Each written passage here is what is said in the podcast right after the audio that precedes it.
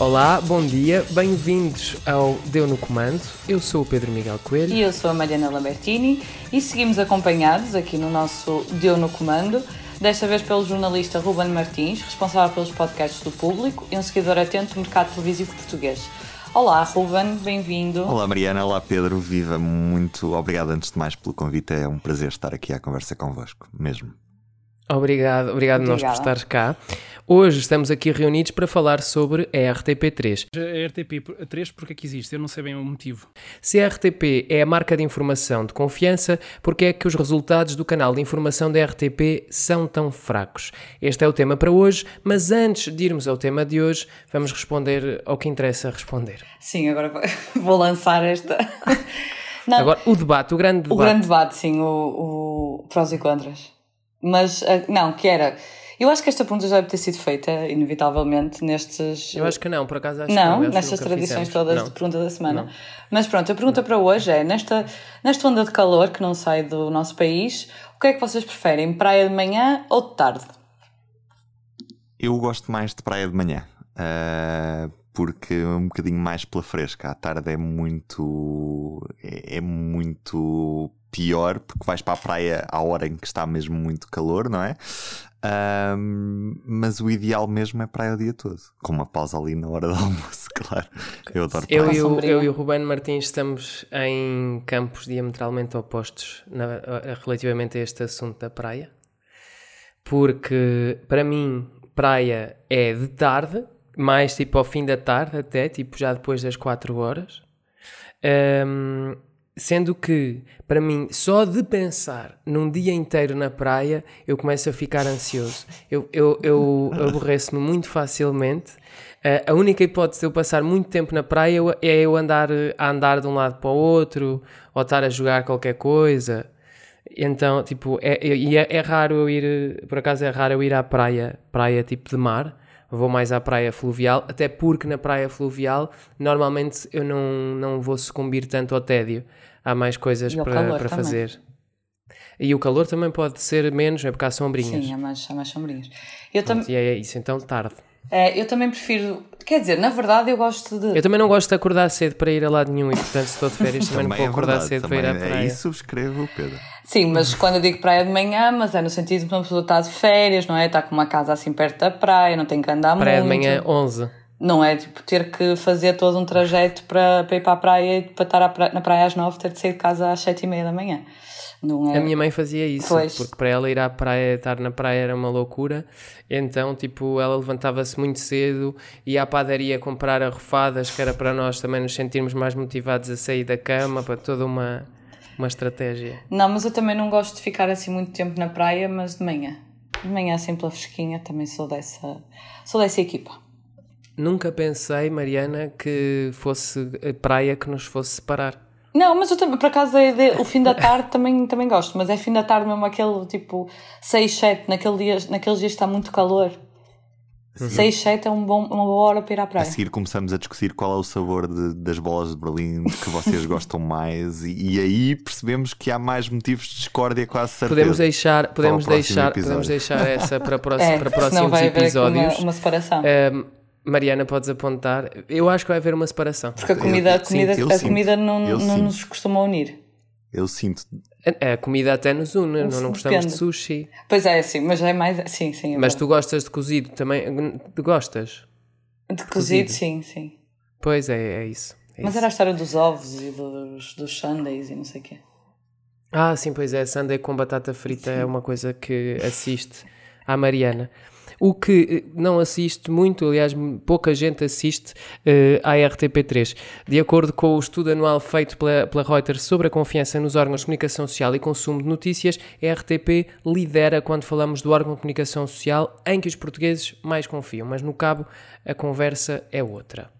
O mesmo estudo revelava que em 2021 80% dos portugueses confiavam na estação pública de televisão na hora de consumir notícias. Este ano são 78% dos participantes que elegem a RTP como a mais confiável e apenas 7% dizem não confiar na informação do canal público. Assim que surge logo de seguida, com a diferença que aqui 8% dos participantes assumem que não uh, como uma informação de com não confiança, ficando assim em segundo lugar. Seguem-se neste ranking o Jornal de Notícias, a RFM e a Rádio Comercial. A TVI surge apenas em décimo lugar, com uma porcentagem de escolha de 70%, mas estes estão longe de ser os valores quando falamos em audiência. Ruben, achas que nestes estudos de confiança as pessoas tendem a dizer o que acham que parece bem, o que o entrevistador vai achar mais credível, mais confiável, ou na verdade existe uma diferença entre a informação em que as pessoas confiam e aquela que escolhem ver. É muito interessante isso, porque normalmente as pessoas tendem nos inquéritos de, de opinião a ser não tão verdadeiros como, como, como deviam, e muito por causa do julgamento social da própria opção que tomam. Isso acontece muito como, sei lá, vês o Big Brother ou vês aquele determinado reality show e depois uh, tu notas que há pessoas que vêm, mas têm vergonha de admitir que vêm. Uh, aqui no caso da informação da RTP é muito interessante esta pergunta de partida que vocês fazem para este episódio, porque se efetivamente é, a informação da RTP é tida pelos portugueses como a mais confiável, confiança não quer ser sinónimo neste caso de ser a informação que eles mais consomem. Talvez porque possam achar a informação aborrecida, possam achar a informação pouco estimulante para ficarem a ver, por exemplo, um canal de notícias uh, 24 horas de um determinado canal que não, neste caso é RTP3, que não faz o espetáculo informativo, entre aspas, como por exemplo a CMTV faz, um, mas é, é, muito curioso porque, em primeiro lugar, Portugal é um país muito especial no que toca à, à presença de canais de informação. E nós vamos olhar para, para o panorama televisivo português, percebemos que os canais de informação têm um peso absolutamente esmagador que como muito poucos paralelos na Europa. E, e, nós, na realidade, temos três mais um canal, eh, que é neste caso a CMTV, que às vezes é um canal de informação, outras vezes é um canal generalista, depois depende do, de como é que queramos considerar. Uh, e, e neste universo todo há muitas escolhas que por vezes são muito cópias umas das outras, e depois há uma RTP3 que, que está noutro campeonato a fazer outra coisa completamente distinta. Eu acho que a primeira, o primeiro diagnóstico que nós temos de fazer é porque é que afinal os portugueses consomem tantos canais 24 horas que permitam que exista quatro canais 24 horas, quando, por exemplo, olhamos aqui para o lado e vemos que existe um canal 24 horas de nível nacional, que é o 24 horas da, da TVE, que tem uma audiência relativamente residual, faz 1% de share, 0,9, 0,8, uh, portanto é um canal que, sendo o único de informação, tem uma audiência muito reduzida. Já chegou a existir o, a CNN em Espanha, que era a CNN CNN Plus, que acabou em 2010 ou 2011, por aí, uh, pertencia à Prisa, portanto pertencia à dona do grupo Média Capital até há poucos anos. Achas, aqui no, aqui no caso espanhol, achas que a presença de muitos canais eh, autonómicos, muitos canais locais, pode também contribuir para este resultado mais negativo do canal de uhum. informação? Porque, por exemplo, no caso da CMTV, que ocupa aqui uma fatia grande da audiência de informação, ainda que não seja um canal de informação, parte do sucesso do canal tem a ver com a cobertura local, ou seja, com casos de polícia, etc, etc, que acontecem ao nível local. Quando tu, no mercado espanhol, tens um conjunto de canais que são locais e que podem fazer essa cobertura de uma maneira mais aproximada, não tens tanto espaço para que um canal de informação faça isso. Eu, eu acho que há dois fatores. Uh, o, o, caso espanhol prende-se muito com o facto de as tertúlias e os espaços de informação que nós vemos em canais 24 horas em Portugal estão nas generalistas. Uh, se formos ver um La Sexta, se formos ver as manhãs da TVE, se formos. são espaços informativos prolongados com uh, comentário. Portanto, esses espaços que nós em Portugal temos mais associados a canais de informação são presença regular em canais generalistas. Uh, portanto, não há essa necessidade. E, e, depois, precisamente também por esse papel do, do, dos canais autonómicos que uh, cobrem muito da informação local. E nós vemos que há, quando olhamos para as audiências em Espanha, há muita variação no consumo dos canais generalistas que, chegada a hora dos noticiários locais, as pessoas tendem a mudar para os telejornais locais, uh, que normalmente até têm horas sincronizadas face aos, aos telejornais nacionais, o que é muito interessante. Em Portugal, os canais informativos surgem também como expansão de, das próprias, uh, dos próprios serviços informativos, não é? Porque nós pensarmos, uh, temos de assegurar um telejornal de manhã, não se chama telejornal, mas Bom Dia Portugal, neste caso na RTP. Uh, temos de assegurar um telejornal à hora do almoço, temos de assegurar um telejornal à tarde. Antes ainda se asseguravam um telejornal por volta das 24 horas, não é? Ou de fecho de emissão. Como temos equipas para produzir este canal, nós acrescentamos aqui uns diretos pelo meio, vamos repetindo as informações, as notícias que vamos produzindo para, para estes, estes noticiários âncora e criamos um canal de informação. E é muito a partir dessa base que surge este contexto uh, informativo português, não é? Em que nós rentabilizamos os conteúdos até mais não, repetindo-os e repetindo-os e repetindo-os. E é muito barato. Uh, é aquela questão do porquê que os nossos telejornais duram nas privadas uma hora e quarenta. É fácil de perceber, porque é muito mais barato produzir um minuto de, de telejornal, um minuto de informação, do que um minuto de telenovela, não é? Basta pensar que um minuto de telejornal se produz com, pagando, por exemplo, a um câmara e a um jornalista que está no terreno e que pode fazer um direto de dois minutos, como pode fazer um direto de quatro ou cinco, não é? E a feira do chouriço e a feira do, do, do, do presunto e tudo mais, e isso. E, e, os nossos telejornais são cada vez mais magazines. Mas é engraçado também que essas feiras do presunto e tudo mais que enchem o espaço da, dos noticiários nas generalistas tendem a não ocupar espaço nos canais de informação, muito por causa do próprio perfil do consumidor de canais de informação, não é? Que é um pouco diferente. Agora, efetivamente, nós temos esse grande vício em Portugal com a, volta dos canais de, de informação. O que não deixa de o que não deixa de ser curioso olhar para este fenómeno, porque temos audiências muito distintas. Enquanto, por exemplo, uh, se formos olhar para uma TVI que normalmente tem, disputa o, o, o, Jornal das Oito, disputa o, o, segundo ou o terceiro lugar com a, com a RTP, se formos ver uh, a CNN atualmente é, é, líder nos canais puramente de informação, não é? Portanto, uh, e se formos olhar para uma SIC Notícias, que é líder indiscutível à hora de. Uh, se formos olhar para a SIC, para o Jornal da Noite, que é líder indiscutível à hora de jantar, o mesmo não acontece com a SIC Notícias, não é? Que perdeu a liderança para, para, para, para a CNN, que também é um fenómeno muito interessante e não sei se depois vocês também querem pegar por aí, mas uh, a CNN ganha desde, desde que a guerra estalou, não é? E há um, um fenómeno de migração de audiências que, que para mim me deixou muito curioso e ainda não percebi o porquê desse fenómeno e, é um... Eu tenho uma teoria, tenho uma teoria sobre isso. E já agora quero que partilhes, Pedro. Porquê é que achas que a SIC Notícias perdeu, as, perdeu a guerra das audiências a partir do dia em que instalou a guerra na Ucrânia? Há aqui coisas que são, há aqui coisas do meu lado que são unicamente palpites, não é?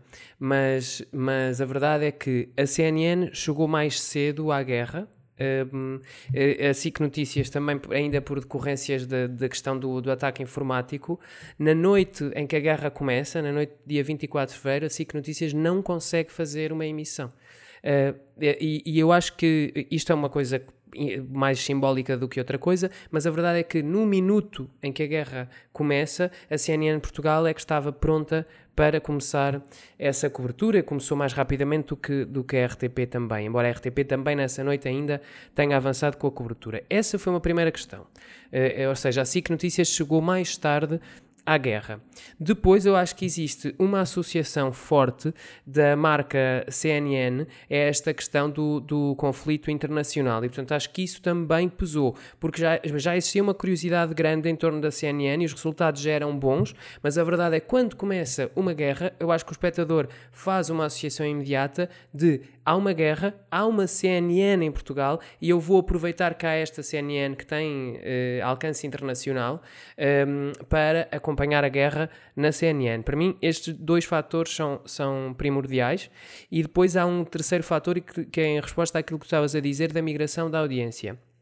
Uh, o que acontece, até numa primeira fase, e aqui só remetendo para os meses ainda de março e abril, o que acontece é que há um aumento, de, um aumento geral da audiência dos, dos canais de informação, à exceção da CMTV, que também não é um canal de informação, mas uh, a CMTV não beneficia da guerra, na minha opinião, não beneficia da guerra porque as pessoas não esperam, e aqui voltamos à questão da confiança, não esperam uma cobertura de confiança de assuntos internacionais por parte da CMTV.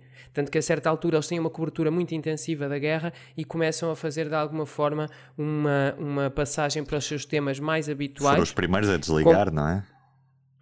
Porque percebem que eles não têm nenhuma vantagem em continuar na guerra, ou seja, eles não, não, não são bons a fazer o mesmo que os outros estavam a fazer.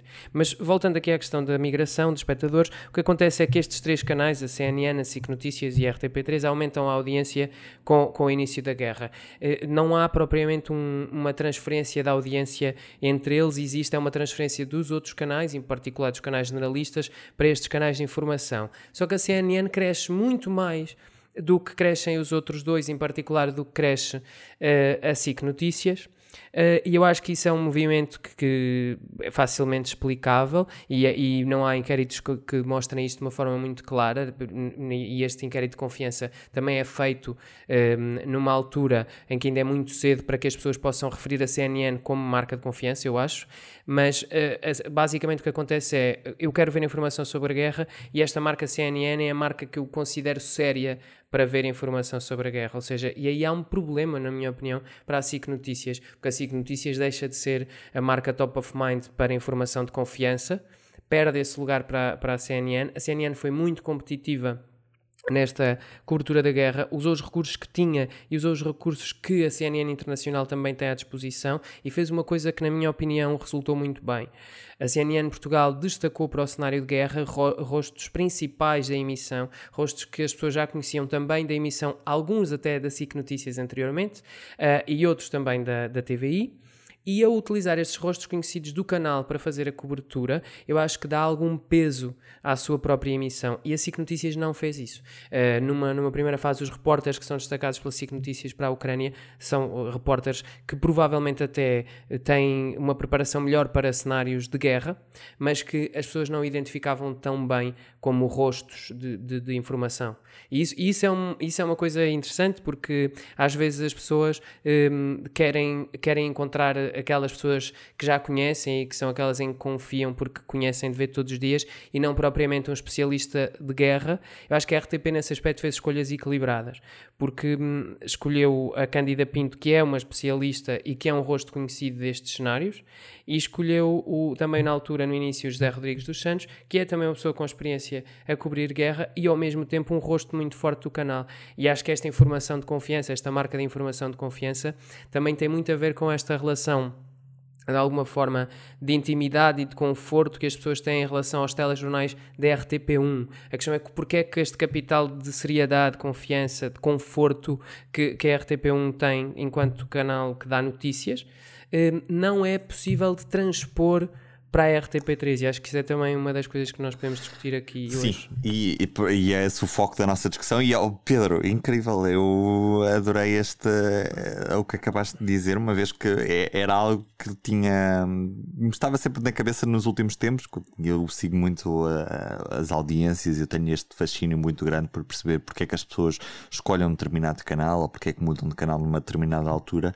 E para mim é, é, é incrível perceber o fenómeno que foi essa alteração com isto, são tudo, isto, é, isto é como ser fã, de, ser fã do Senhor dos Anéis e ter teorias sobre a origem das personagens. Sim, sim. Porque tudo o que eu disse são, é, são mesmo teorias. Sim, mas eh, voltando então à RTP3, bem, eh, a RTP3 tem vários problemas, não é? Primeiro, há uma falta de definição do que é que se quer fazer com o próprio canal, não é? No, inicialmente, nós tínhamos uma RTP3 que estreou com a premissa de, uh, inclusive, tinham os pivôs do telejornal que depois pegavam no 360, portanto era uma expansão da, da própria informação e uma análise mais aprofundada dos temas.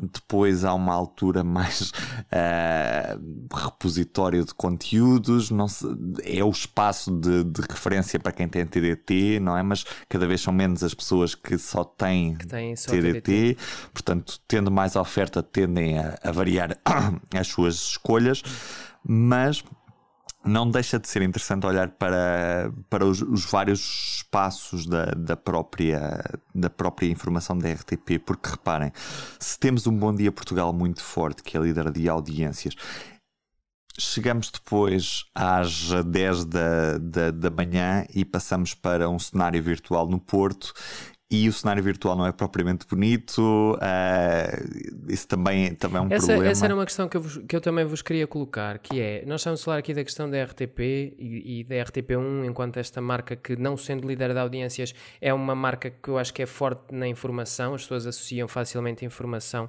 à RTP1, um, mas depois um, não existe propriamente uma colagem visual entre aquilo que é a RTP1, a imagem gráfica do, da RTP1, os cenários da RTP1, os próprios pivôs da, da RTP1 e, e a RTP3. Mariana, tu achas que essa, essa dissonância visual, ou seja, tu tens ali uma RTP, mas que não parece muito prima da, da outra RTP, que isso pode fazer com que as pessoas não a reconheçam como membro da família?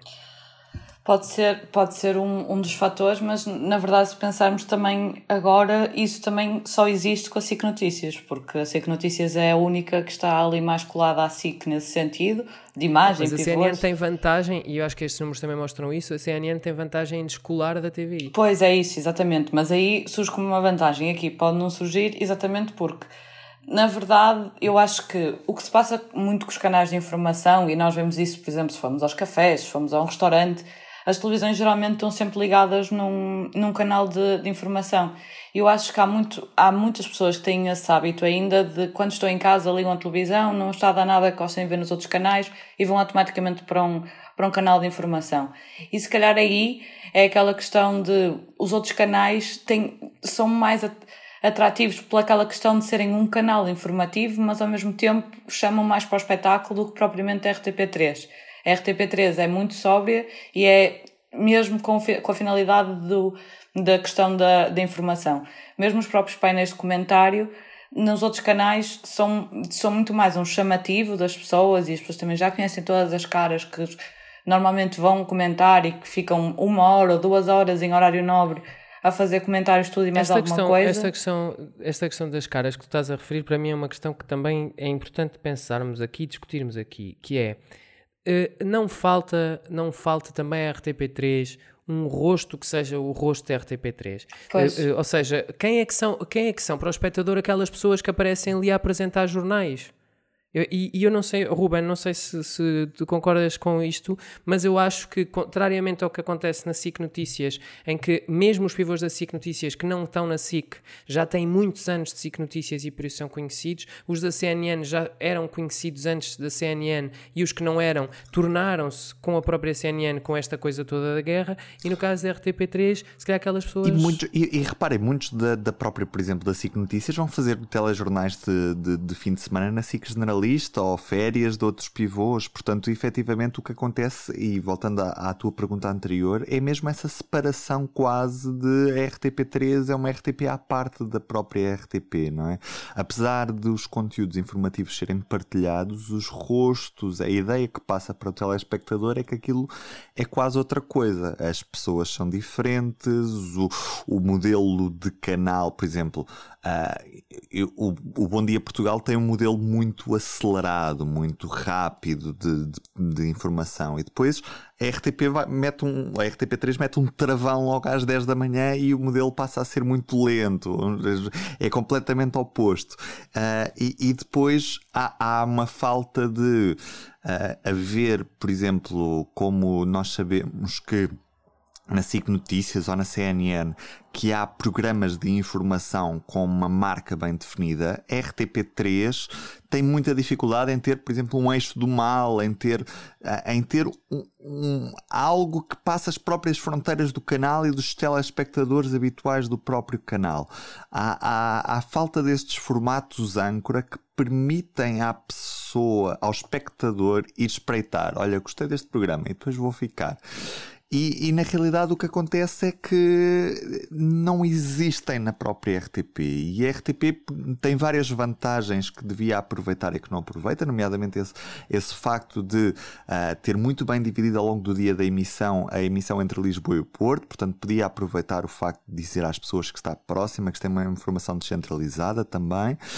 Tem, um, tem centros regionais que não os aproveita, tem, uh, devia dar muito mais destaque à informação regional que não dá, e isso parece que é uma batalha perdida para a CMTV neste momento, em que a CMTV é que toma conta de, de tudo o que é, entre aspas, o país real, que não gosto nada dessas E nós temos aqui um contrassenso, não é? mas nós temos aqui um contrassenso, que é nós temos o, a CMTV a fazer esta cobertura de informação regional que cabia ao serviço público fazer, mas utiliza essa cobertura de informação regional em alguns casos para fazer um desserviço uh, à informação. E até uma, uma, na minha opinião, uma cobertura carica, caricaturizada uh, daquilo que é a realidade uh, nesses locais. Sim, e isso é um grande problema, porque repara, nós idealmente as pessoas precisam de ter uma informação próxima e credível. E a informação que têm próxima nem sempre é credível, não é? Portanto, nós vemos imagens de incêndios. E o que é credível nem sempre é próximo. Exatamente, e esse é um grande problema e, e, é pouco flexível. Porque repara, nós vemos imagens de incêndios em loop. Agora, há uma crítica que eu tenho a fazer aos canais de, de informação muito grande, que é o facto de terem seguido o modelo CNN e terem metido direto e, e não dizem se as imagens estão em, em direto claramente. Claro que nós percebemos se diz esta tarde ou se não diz esta tarde, mas isso, esse quase os canais de informação normalmente estão sempre em direto, não é? Agora a CNN repete notícias durante a madrugada, tudo, tudo, tudo bem, mas uh, esta falta de. Uh, esta falta de clareza para com o espectador também afasta o espectador ou também confunde o espectador. Isso é muito vantajoso para quem usa a informação como forma de espetáculo, Uh, e é pouco vantajoso para as outras. A RTP3, ao manter a sua sobriedade, tem uma forma. Uh, é, é, acaba por ser menos atrativa para o telespectador, desde os cenários que são um pouco frios, não é? Nós sabemos isso, não é? Ao contrário, por exemplo, uh, dos cenários da SIC ou da CNN, que são cenários atrativos, o, o, o cenário da, da, da, RTP3, especialmente os cenários virtuais, são, são assim um pouco. Um pouco eu acho que eles melhoraram agora com a, com a, transição para o HD, mas a verdade era que, que senti, antes, antes ainda se sentia mais, mas eu continuo a sentir. Um, é que aquelas pessoas estão metidas dentro de um frigorífico. Sim, porque é muito claro. É frio, é tudo, frio. Sim, tudo sim. branco, tudo branco e azul. E, e no virtual claro. ainda se torna mais branco. E as pessoas estão ali uh, muito encaixotadinhas atrás daquela mesa. E é muito... Uh, o próprio cenário é quadrado, é muito enquanto que os outros mais, são mais circulares. Porque nos outros, uh, nos outros e... canais, uma pessoa quando liga para um canal de notícias tem logo ali uma série de informações, é a hora, é as notícias a passar em rodapé, é o, mais indicações do lado direito, for, na CMTV então nem vou mencionar, porque são para aí 5 ecrãs às vezes, Sim. e na RTP é sempre é sempre tudo muito mais, muito mais sóbrio. Mas há, uma coisa, mas há uma coisa que também que me faz muita curiosidade, que é, eu acredito que, que os cenários virtuais da RTP são um problema enorme, mas, por exemplo, se formos ver o Bom Dia Portugal de fim de semana, que é feito a partir do Porto em cenário virtual, é líder de audiências na mesma, não é? Portanto, uh, se calhar não é assim tanto um problema. O Jornal da é? Tarde não tem, o Jornal da Tarde, por exemplo, não tem um resultado que Exato. seja pior por causa do, do, cenário, do cenário, virtual. virtual. Sim, sim. sim portanto... e até tem, acaba por ter mas um eu acho que aí também pode um bocadinho comparado. ter a ver também com a própria cor e com a própria configuração do cenário da RTP, da RTP3, uhum. aliás, porque ele mesmo em cenário eh, verdadeiro, em cenário físico, um, ehm, ele continua a ser um cenário muito frio, muito direito. É, houve aqui umas correções, mas que não, não corrigiram isso. Eu, depois, esta questão do grafismo, para mim, se o grafismo estivesse cenograficamente mais bem acompanhado, eu acho que não era um problema, porque eu acho que aquela, aquela diferença entre os grafismos muito vermelhos, com letras muito gigantes dos outros canais e aquele grafismo mais discreto, a coisa até pode funcionar. Agora, a questão é que tudo aquilo passa um bocadinho uma imagem de, de frigorífico. De frigorífico, sim. E isso afasta as pessoas, não é? E quando vemos, é, a Mariana falou precisamente da questão de, dos cafés, não é? Os cafés escolhem canais de informação por uma simples razão, que é, uh, tem, não é, as legendas, têm os rodapés uh, que ajudam a perceber o conteúdo, quando idealmente não é, as pessoas não estão todas num café a ver televisão, as pessoas vão... Claro. Uh, espreitam a televisão e vão comentando o que se está a passar, mas não estão lá para ver televisão. É? E daí ser um canal mais fácil de ver do que propriamente estar num canal generalista com um talk show da tarde ou da manhã, o que quer que seja.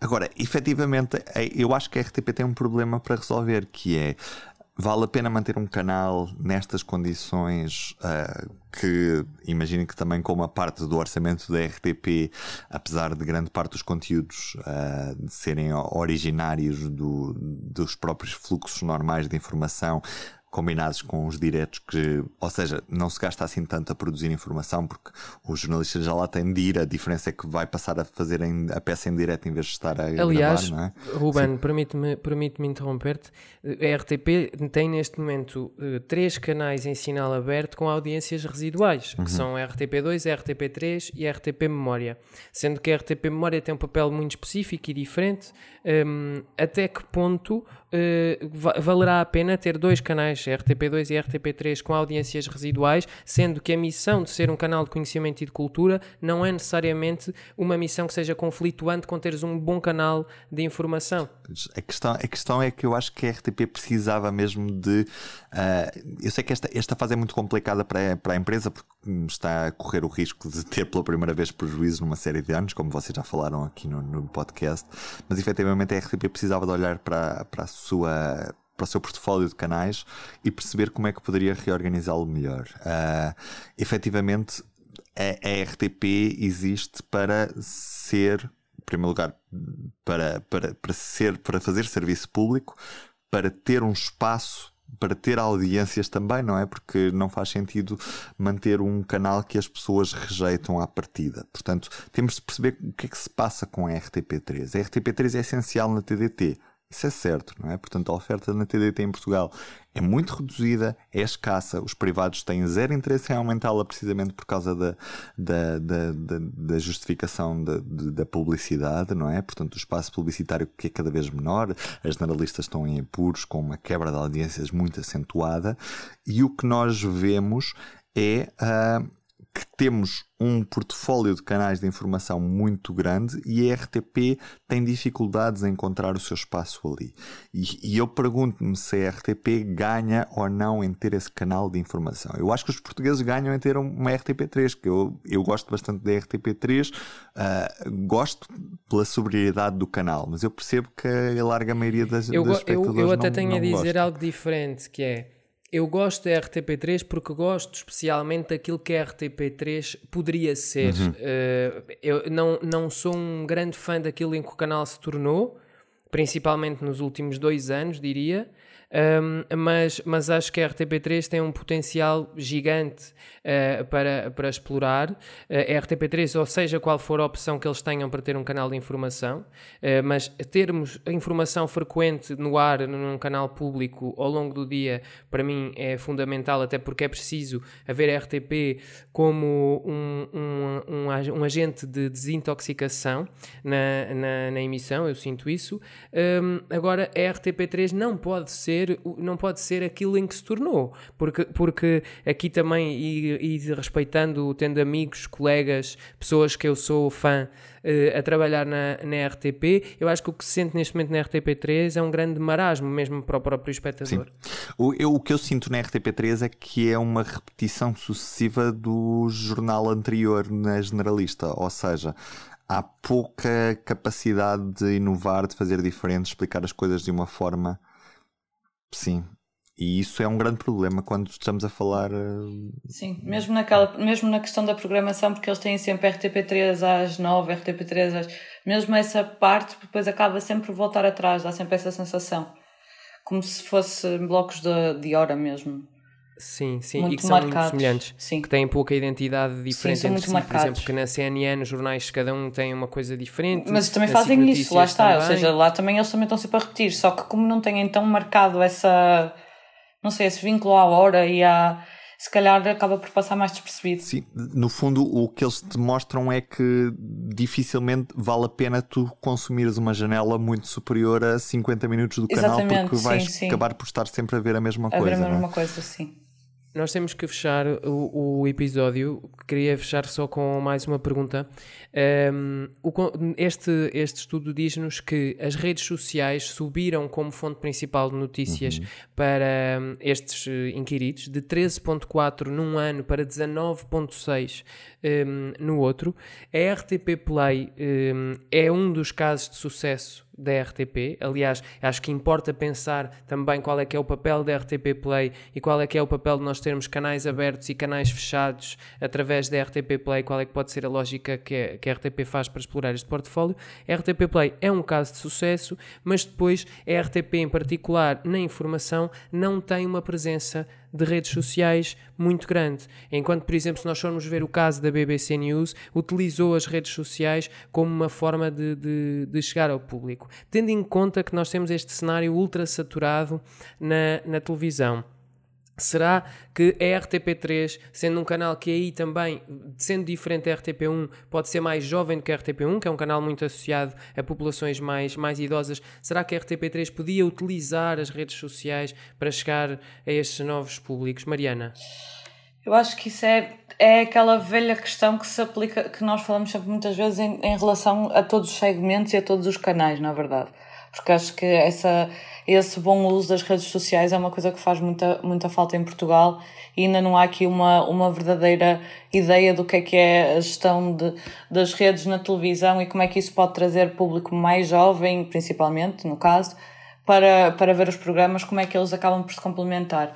E eu acho que aqui, de facto, se nós pensarmos, a RTP3 não tem essa, essa presença online de todo, mas mas as outras também acabam por não ter, porque na verdade o que se passa com, com uma SIC Notícias e com uma CNN é que o que faz as redes sociais são figuras. E muitas vezes os tais comentadores que eu, que eu falava, que nesses canais, em horário nobre principalmente, ocupam muito espaço, e são esses que depois acabam muitas vezes Mas, por, por exemplo, partir hoje, para as redes. Hoje a CNN, hoje a CNN Portugal e, e a SIC Notícias utilizam em alguns casos as redes sociais e, e aqui focar-me em duas principais, o Facebook e o Instagram, utilizam, utilizam essas redes sociais como um meio até de avançar últimas horas sim, ou sim. pontualmente também com, com, com diretos através desses, desses canais sociais uma coisa que a RTP não, não consegue todo, sim, fazer, sim. aliás, não, nem, nem tenta, nem sim, tenta não faz fazer. Todo, sim.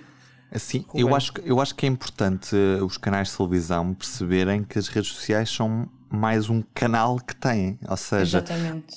literalmente é uma montra onde podem não só repor conteúdos, a grande maioria das marcas de, de, informação usa as redes sociais como repositório de conteúdos, mas eu acho que há conteúdos que podem ser explorados e criados de raiz para aí. Por exemplo, há uns anos nós tivemos a SIC Notícias que produzia conteúdo ou produzia um noticiário. Próprio no Instagram Sim. e no Snapchat.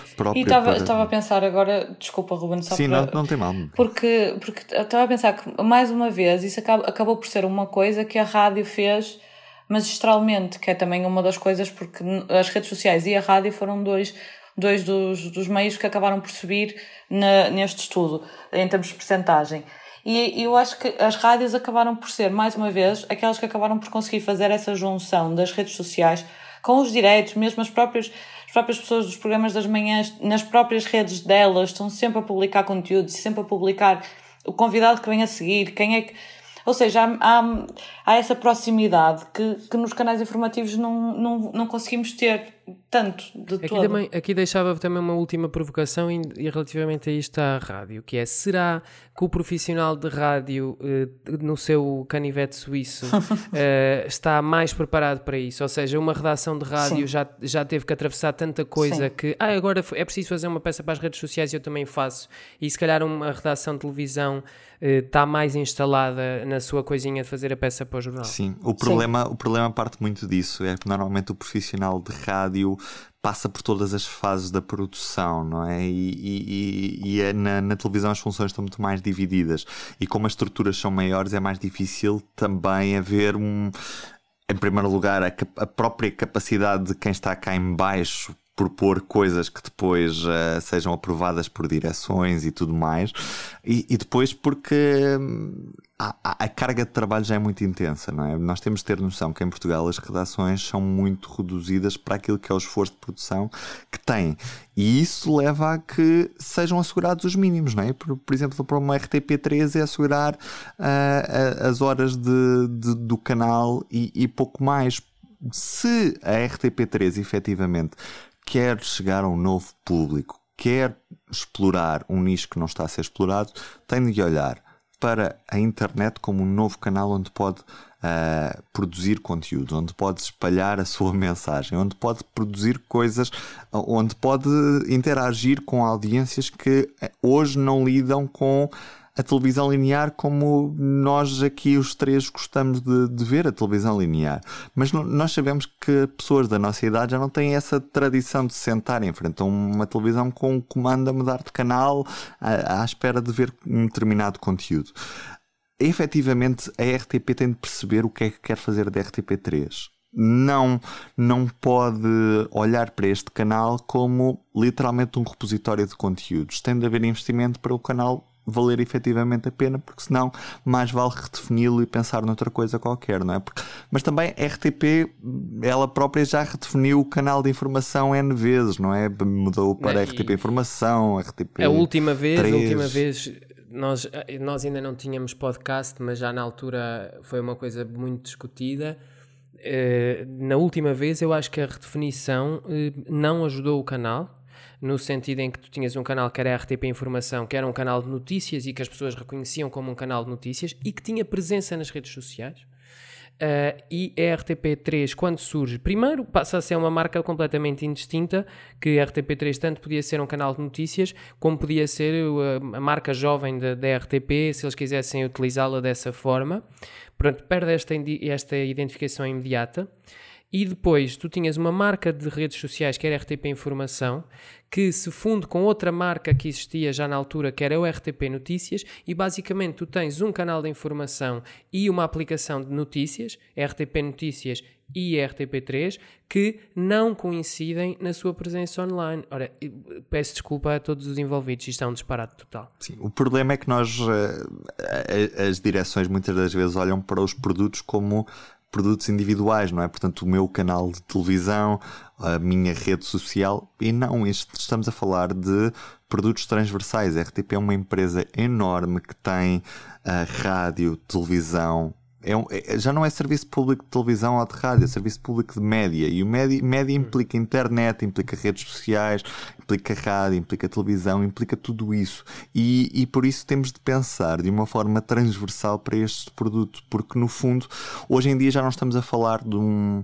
Eu, eu, defendo muito isto, nós não estamos a falar num jornalismo de produtos, ou seja, não estamos a falar do telejornal, do Jornal da Tarde, estamos a falar num jornalismo como serviços. E as pessoas procuram como serviço, as pessoas procuram jornalismo como serviço. E o serviço que o jornalismo dá às pessoas é como é que eu posso uh, estar mais informado sobre o meu país, sobre o meu mundo. Portanto, elas, elas não vão especificamente à procura do conteúdo em vídeo, do conteúdo em áudio, não, elas querem querem este bolo todo e querem chegar às notícias da forma de que mais gostam. E portanto, elas hoje, nós hoje sabemos que as pessoas consomem informação de múltiplas formas, quer seja num artigo escrito, quer seja uh, no telejornal, quer seja no noticiário da rádio, quer seja no podcast, quer seja no que quer que seja.